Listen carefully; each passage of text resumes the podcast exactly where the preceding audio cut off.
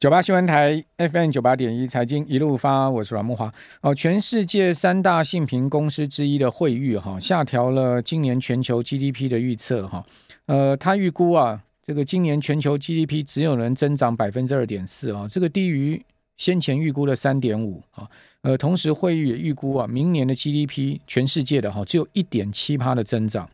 那会议预计啊，美国今年跟明年的两年的 GDP 增长率分别是百分之一点七跟百分之零点五，哦，这个较先前的预估呢大幅下调一点二跟一个百分点，哦，同时呢，在二零二三年中啊，哦，他预估呢美国经济会温和衰退，那欧元区跟英国则是在今年底就会衰退了哈，明年欧元区的经济呢是负的哈，呃，负增长百分之零点一。哦，那今年中国经济预计增长只有二点八哦，哦，明年增长幅度也不到五，好，就四点五，好，这个叫初估值呢，分别是下调了零点九个百分点跟零点八个百分点，哇，这个全世界经济如果真的是这样子的话，哈，那当然这个苦日子还在后面哈。那另外，美国昨天公布出来八月的 PPI 年增率是八点七，这是低于预期，而且是两个月下降。那预期是八点八，哦，七月是九点八，好，从呃，七月呢已经是出现下降哈，然后呢八月再继续下降哈，呃，这已经创下二零二一年八月以来最低的 PPI 的增速哈。那最主要是能源成本下降，好，是推动八月 PPI 回落的主要因素。哦，不过八月的核心 PPI 仍然增幅是高于预期的。呃，在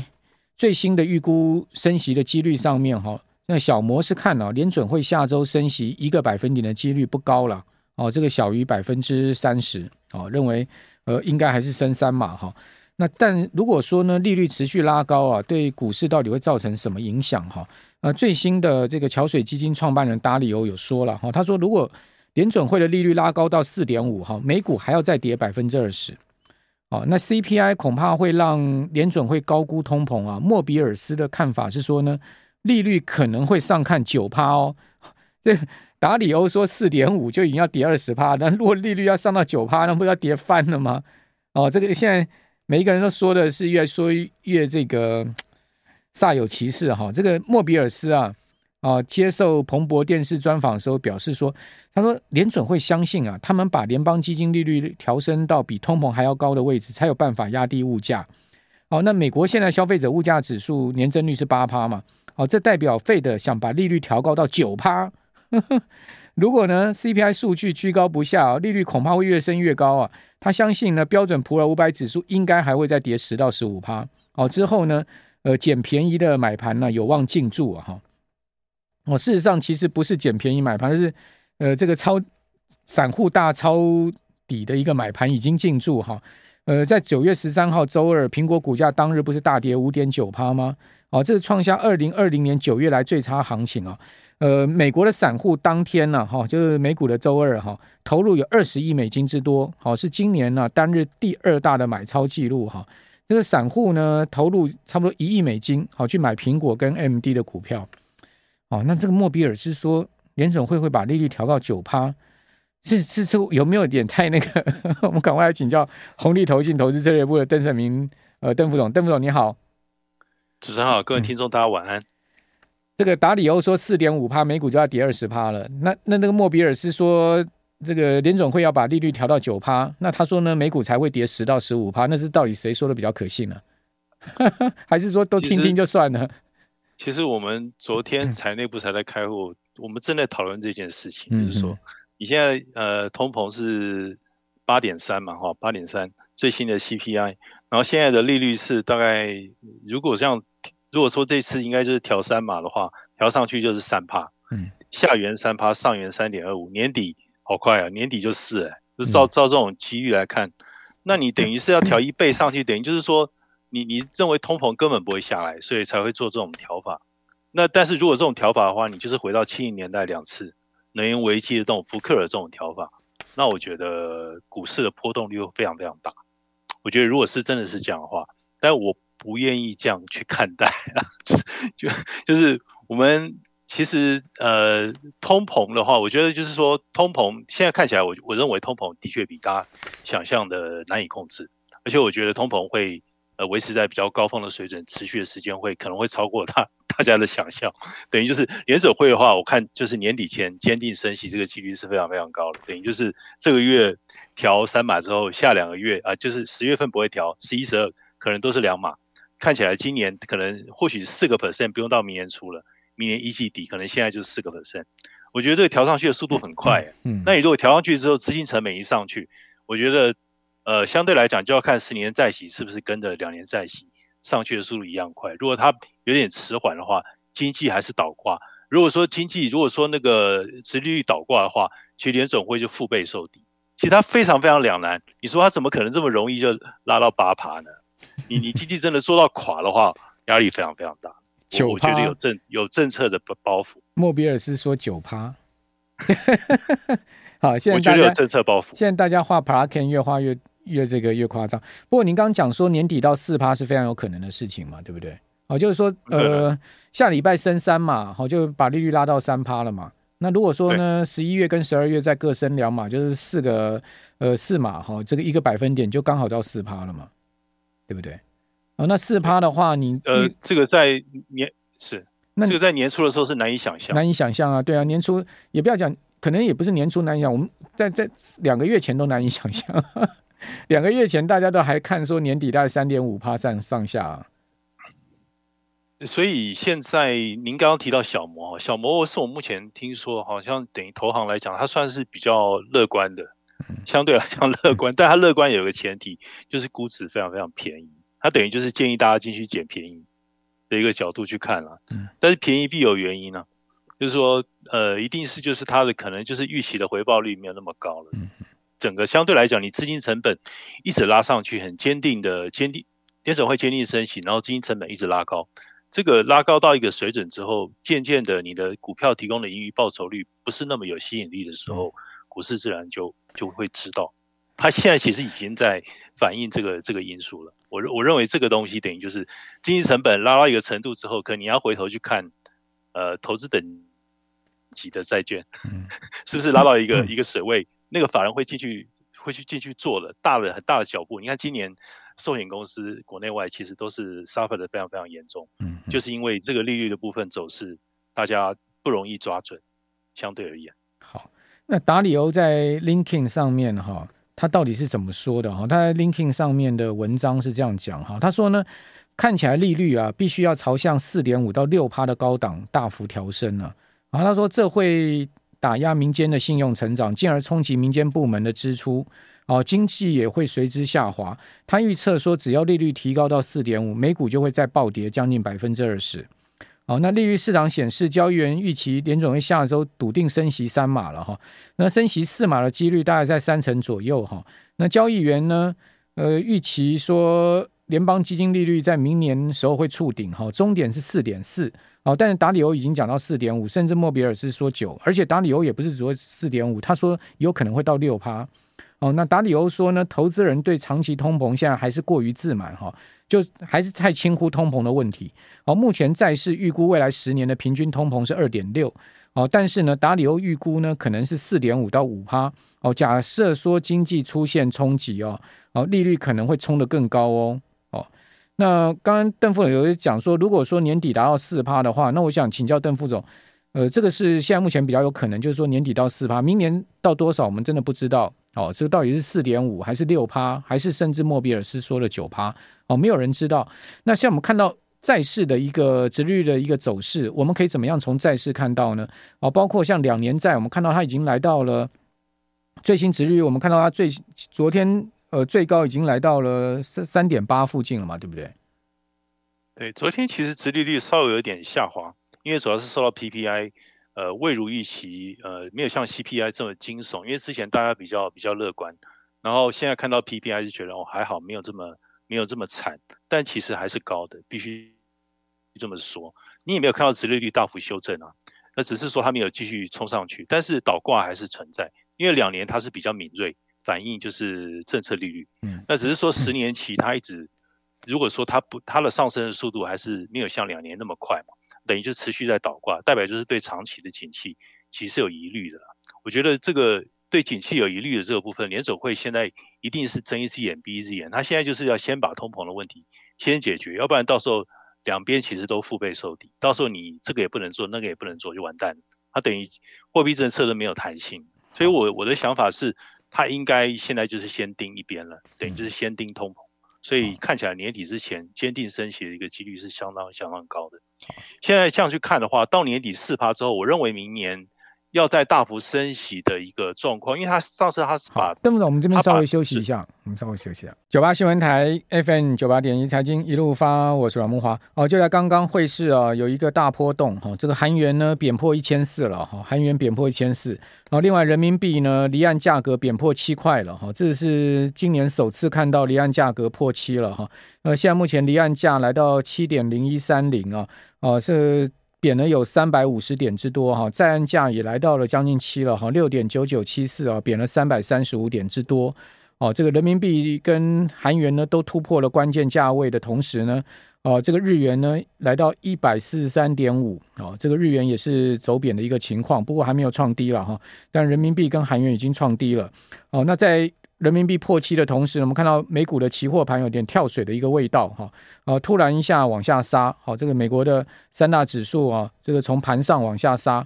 好，现在 S&P 五百指数是跌了百分之零点二的幅度，那因为美股从盘上啊突然往下跳水哈，也使得台指期啊夜盘也往下掉，好，夜盘呢，呃，刚刚一度是有跌到一万四千六百零一点，哦，现在目前是一万四千六百零九点，下跌三十三点。哦，这也是从盘上啊很快速的一波下杀过去，哦，应该是跟这个汇市变动有关了哈。真的是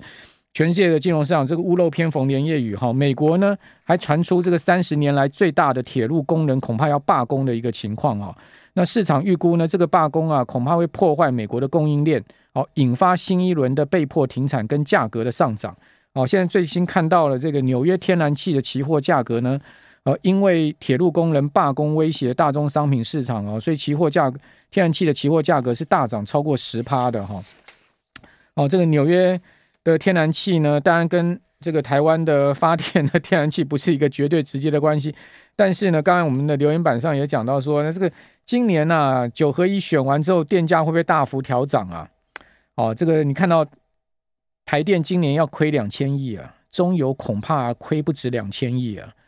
啊，这个四千亿、五千亿的资金啊，哦，就这样打水漂了啊！这个实在是一个很恐怖的一个状况。那你说这样子的会不会反映在发电成本，在这个电力呃将来的收费上面呢？哦，这个大家都心知肚明了吧？好，那我们继续来请教红利投信投资策略部的邓胜明邓副总哈，来谈一下哦，这个呃高盛有一篇最新的报告嘛，邓副总就是说。这个熊市，高盛认为说有三种结构，一个是结构性熊市，一个是周期型熊市，还有一个是呃事件驱动型的熊市。那现那个高盛到底是认为现在是什么样的一个熊市呢？他是说现在比较应该不是结构性熊市，结构性熊市有点像那个金融海啸，那个时候等于就是我们才上次才看到二零零七年那一次金融海啸，他觉得不是那种，而且那个时候金融海啸。等于之前的话，你你看到等于是部分的金融机构其实是呃流动性出现了很大很大的问题。他觉得这次比较像是等于就是呃 cyclical 带动的这种熊市。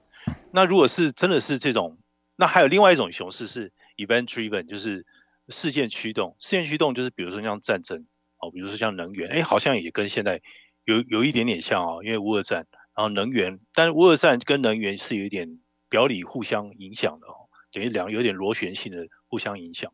这不是一个单纯单纯的一个因素。当然，不管怎么样，如果是后两者去去看的话，那可能比前者要好一点，因为他这样算的话，呃，前者的那个修正的时间是拉的比较长一点，然后后者的话还好，中位数大概是修正十五个月吧，我看到，然后美国的部分十五个月，那今年年初到现在九个月啦，年初至今修正，